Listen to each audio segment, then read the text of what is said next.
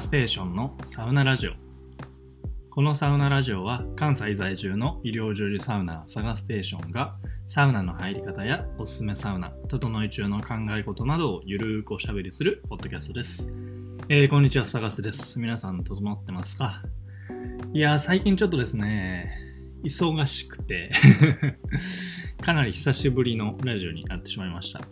えー、先週と、えー、と、先々先週かな？はちょっと1週間、えー、ラジオ出せなくてですね、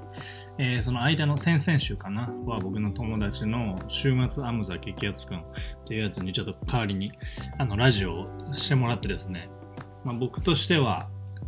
えー、と3週間ぐらい空いたのかな？かなり久しぶりの、えー、ラジオになります。はい。なんですけども、結構ですね、実は大事な、えー、回でして、今回、なんと、えー、このサウナラジオ、記念すべき100回目の放送でございます。いや、めでたいですね。はい。いや、本当にもう皆さん、いつも聞いてくださり、ありがとうございます。もうね、これにつきますよ。はい。初めてこのラジオを撮ったのは、あの東梅田にあるコワーキングスペースのテレフォンブースでしたね。もう最初はね、自分の声を聞くのがもうこっぱずかしくて、最初の一言だけ言うのでも、もう何回も何回も録音し直したのを覚えてますね。なんか今ではかなりそれが懐かしいです。はい。えーね、そんな100回目の今回は、まあ今までのサウナラジオを振り返りつつ、今の率直な思いなんかを語っていきたいなと思います。はい。まあ、まずはもう、よく100回も続いたなと いう感じですね。はい。まあ、最初は本当に軽い気持ちで始めたので、まさかね、こんな100回も話すネタがあったなと。よくこんなにも話すネタがったなと思いますね。まあ、これは純粋に、我ながら頑張ったんじゃないかなと思ってます。はい。で、まあ、このサウナサウナラジオを続けてきて、まあ、良かったことについていくつかまあ振り返りながら話していきたいんですけど、まずはね、うん、やっぱり分かりやすい実績ができたのは嬉しいですね。やっぱりこう、これからは個人の時代だとか、あの言われてますけど、もともと何か発信したいなとは思っていて、で、いろいろね、あのーアウトプットする場所を探り探りしてたわけなんですけど、まあ、僕としては結構、あのー、障壁の少なさこの配信のしやすさとかサウナとの親和性とか、まあ、今成長産業だということとか、あ、あんまり敵が少ないっていうことからこのポッドキャストを選んだんですけどまあ100回放送してたら、まあそれなりの実績というか、まあポートフォリオになるのかなという、えー、名刺代わりになるかなと思いますんで、まあ、それはすごくそういうアウトプットする場所が確立できたっていうのはかなり僕にとっては、えー、嬉しいことというか、やってきてよかったなと思うことですね。もともとね、あのノートで考え事とかね、このサウナラジオで話すようなことをいろいろ書いてたりはしたいんですけど、あんまりね、こういう漠然とした答えのないうんぬんかんぬんみたいのを書くのあんま得意じゃなくて、どっちかというとその役立つ情報とかをなんか整理して理論立てて書くっていうのは得意だったんですけどまあちょっとどっちかというとエッセイっぽくなんか、えー、考え事とかを書くのはちょっと苦手でですね。そういう意味ではこういう普段の考え事なんかを緩くアウトプットするっていう意味では書くよりもこう話す方が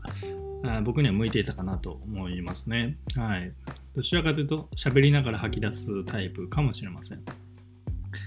はい、で役立つ情報とかは、まあ、このブサウナラジオでも、え、やってきましたけどね、サウナ紹介だとか、えー、初心者向けのなんちゃらなんちゃら講座みたいなとかありますけど、まあ、そういうのは、まあ、ライティングでも、え、できると思いますので、まあ、ちょっとタイミングがあればブログとかでまとめたりするのもいいかなと思っております。はい。えー、まあそんな感じでね、えっ、と、こう、YouTube とか、えー、やっぱ動画とかではかなり編集時間とか撮影時間とか手間がかかる一方で、このスイッチ一つでね、あとは喋るだけで、配信できるポッドキャストっていうのはね、あの、気軽にアウトプットできるいい場所だなと僕は思っております。自分的にはすごく、えー、大事な場所になりましたね。はい。それがまずは一個良、えかった点かなと思います。で、もう一つ、えー、もう一つじゃないな、もういくつかあるんですけど、えー、たくさんのサウナーさんに認知してもらえたっていうのも、これもでかいですね。名刺代わりみたいな話をしましたけど、やっぱね、会えるはずもなかったリスナーさんに僕のことを知ってもらえたっていうのはかなり嬉しかったですね。本当にポッドキャストで見つけてくれた方がほとんどだと思いますし、これってすごいことですよね。めちゃくちゃありがたい。いつも聞いてますみたいな感じで直接言ってくれたりする方とか、あの普段お便りをくださる方とか、あとはメディアの方に取り上げられてもらったりとか、そういう対談の依頼をしてくれたりとかね。本当にね、今までそんなことありませんでしたから、普通に SNS の発信とかではあのなかったことが、やっぱりこのポッドキャスト、サウナラジオといえばサガステーションさんみたいな感じで思ってくれてる方が結構いてですね、それは本当にありがたいなという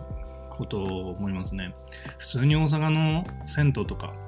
サウナ施設を回ってるだけではなかなかね、そんな声かけることなんかほとんどなかったですから、まあ、こうやって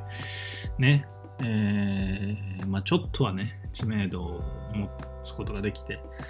まあ、個人としてのなんか営業の連絡をもらうこととか、え逆に僕が営業することとかも今までなかったですから、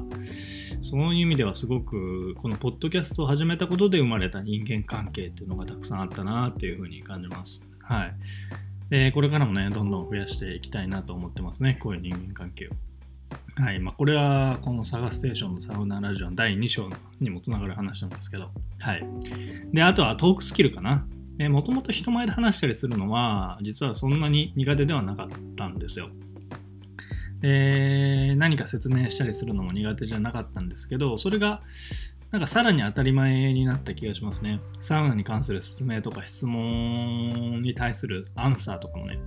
えー、こういう発信をしてるとサウナについていろいろ初心者の方から聞かれることも多いんですけど、やっぱりラジオで話してる分すんなり答えることができますね。あとはやっぱり漠然としてたことを実際にこうやって発信することによって言語化できてるっていうこともありますし、そういう意味ではスラスラ話せるようになったっていうのはこのラジオのおかげの一つかなと思ってます。あとはね、やっぱ聞く力はまだまだだと思うんで、やっぱり対談形式とかでやってる人たちは聞くのもすごく上手ですから、やっぱ一人語りしかやってない僕は、まあ、喋りはまあまああのできるようになったかなと思うんですけど、えー、そこがこれからの課題かななんて思ったりもします。はい。あと意外なところで言うと、自分の声が嫌いじゃなくなりましたね はい。正直僕自分の声結構嫌いなんですよ もうね、自分の声を聞くなんて絶対無理っていう感じだったんですけど、なんかね、ラジオで話してるうちに別に普通になってきたというか、まあ慣れっていうのもあるんでしょうけど、意外とこれはでかいなと思いました。そんなに俺の声悪くないかもみたいな思えるようになってきたんで、これはラジオをしてきたおかげかなというのは思いますね。なんで自分の声が嫌いな人はラジオ始めたらいいんじゃないかなと思います。はい。まあそんな感じで結構ね、この100回もやってきたんで、たくさんいろいろいいことがあったわけですけれども、まあやっぱりね、もう何を言おうとも、最後はもう皆さんのおかげですと、感謝の言葉で締めたいですね。やっぱりそれですよ。もうこれにつきます。やっぱね、あの、知名度ある人がね、あの、皆さんのおかげですみたいなことをよく言ってますけど、本当に今その気持ちがわかりますね。もうね、僕を見つけてくれて、そして聞き続けてくれて、本当にありがとうございます。